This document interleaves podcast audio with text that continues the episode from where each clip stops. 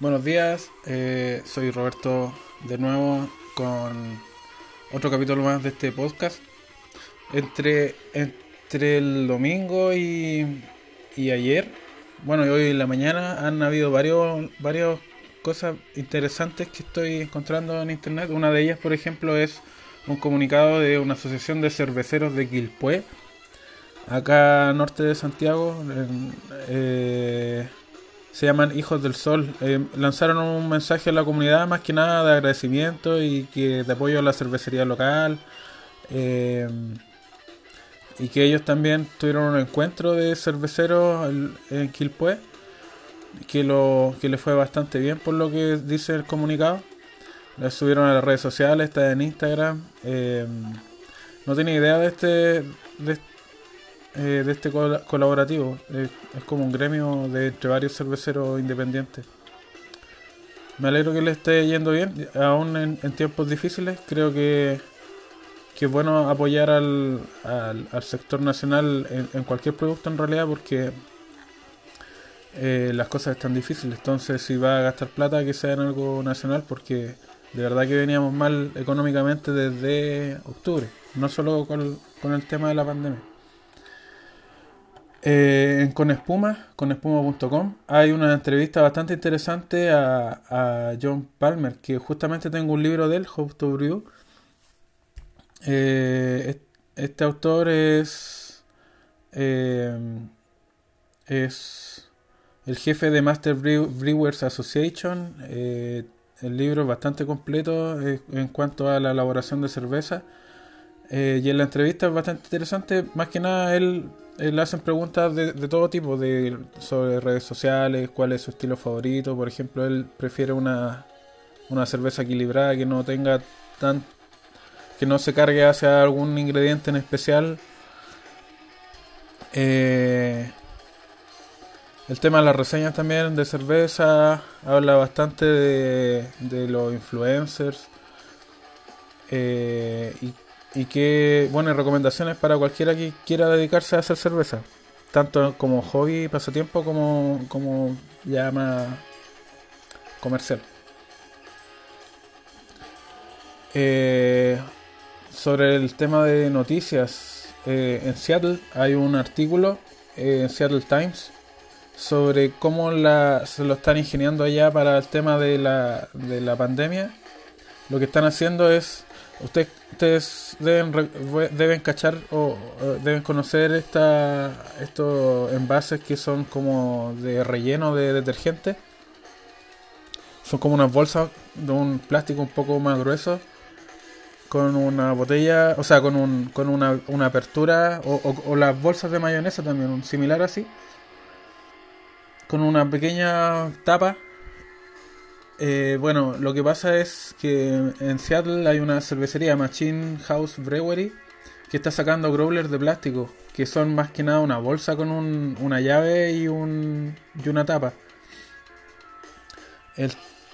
El, tema es, esta, estos growlers, en- entre comillas, growlers de bolsa, son de 4 y 5 litros. Eh, desechables, por lo que estoy viendo. Y eh, su recomendación es que, claro, la consuman lo antes posible porque eh, esta bolsa no, no aguanta tanta presión como un growler eh, de vidrio, con ya sea tapa plástica o, o metálica. Entonces, bueno, ellos están usando cervezas con menos, menos CO2, con menos gas. Y, y además esperan que uno la consuma durante el día o, o más tardar al próximo día, porque igual es un riesgo tener algo que está acumulando que está acumulando gas bajo presión. Y me llama la atención también este tema de- del aumento de plásticos, porque bueno, ahora las cosas se están comprando más por internet y es necesario empaquetar la- las cosas. Yo compré, he comprado algunas cosas ya por supermercado online y y a veces me llega plástico sobre plástico, envoltorio sobre envoltorio. Ya como que quedó en pausa el tema del, de, la ecología. Y bueno, no, no estoy criticando, pero es bastante innovador esta idea y no- no- nos dicen acá si, este tipo de plástico es reciclable o,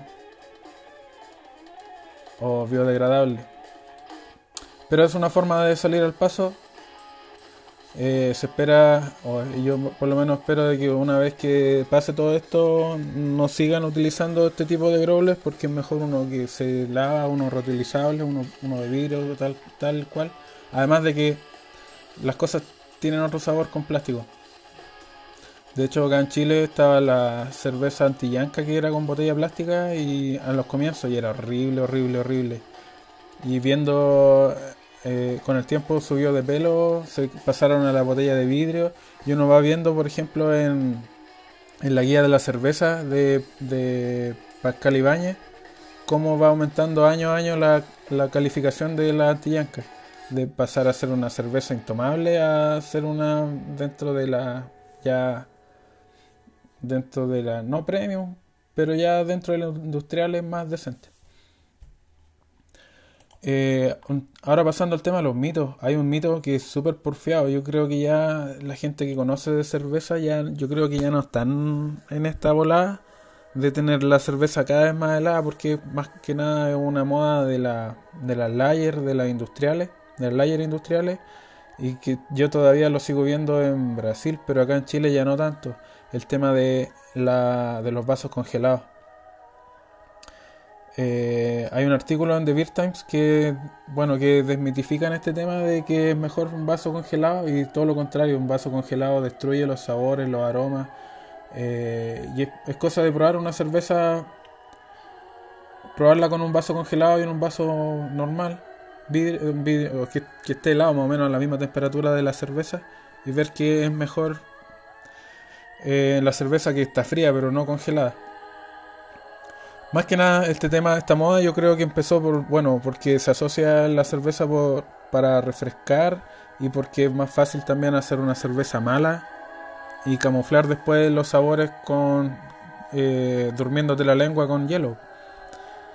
Ya es cosa de, bueno, en, la, en cerveza mala industriales que, que tratan que prefieren hasta poner un termómetro afuera, un color distinto cada vez que está bajo cero, en vez de mejorar la calidad de la cerveza.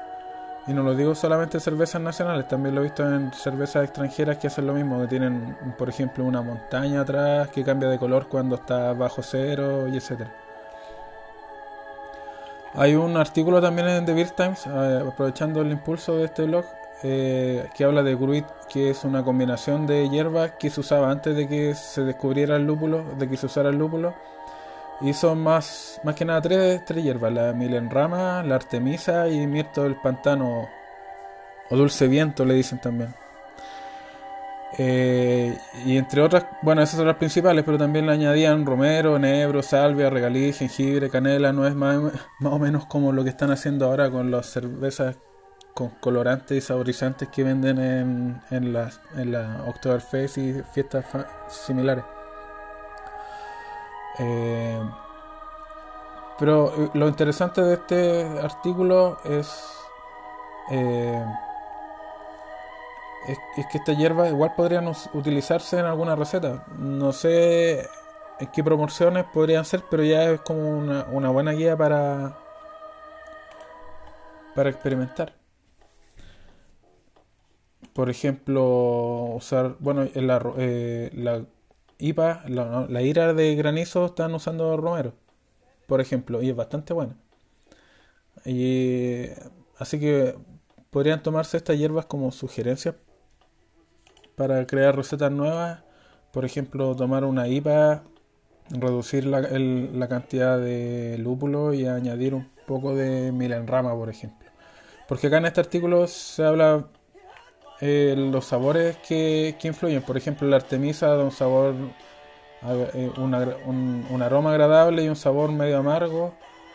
Eh, la milenrama también le da un toque más aromático.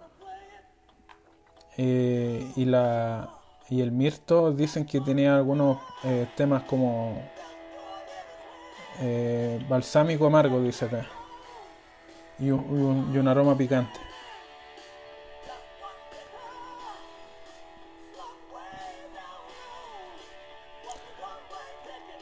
hay una, por ejemplo, otra, otro ejemplo, la, el enebro se, se aplica en alguna ale. Hay una ale que vienen con esta, y el romero también, lo que hablábamos de la granizo que viene con, un, con, con romero. Eh, y así hay un montón, hay un montón. Está bastante interesante este artículo y bastante completo. Hay incluso fotos de las plantas, por si acaso tiene, tiene la casualidad de que esté en tu jardín. Así que bastante interesante. Está en The Beer Times. Búscala por Gruit, G-R-U-I-T. Que son las hierbas que se usaban antes del lúpulo. Así que, si eres cervecero y quieres experimentar, ahora que hay bastante tiempo, eh, te dejo ese artículo. Y eso sería todo por hoy. Eh, está bastante interesante el tema del growler plástico, aunque, claro, ojalá se mantenga como una medida de emergencia y se deje luego. De hecho, acá mencionan de que la que se, están se está vendiendo bastante en la Machine House Brewery es, la, es una English eh, Ale, porque tiene menos CO2 y para este tipo de, embalaje es, lo mejor para evitar cualquier explosión. De hecho, recuerdo que una vez tuve una explosión de un growler por haber sellado demasiado la tapa. Así que no es un juego. Menos mal que está dentro de un, de un, de un baúl plástico, así que no, no causó grandes estragos. Pero sí, sí, el tema de la presión dentro de la botella growler eh, no, es, no, es un, no es un chiste de hecho, el CO2 se combina, se mezcla con el líquido una vez que hay tanta presión dentro de la botella que el espacio que hay en el cuello ya no es suficiente y el CO2 se combina ahí, por eso el gas de la cerveza. Así que bueno, eso sería todo por hoy. Hasta la próxima. Chao.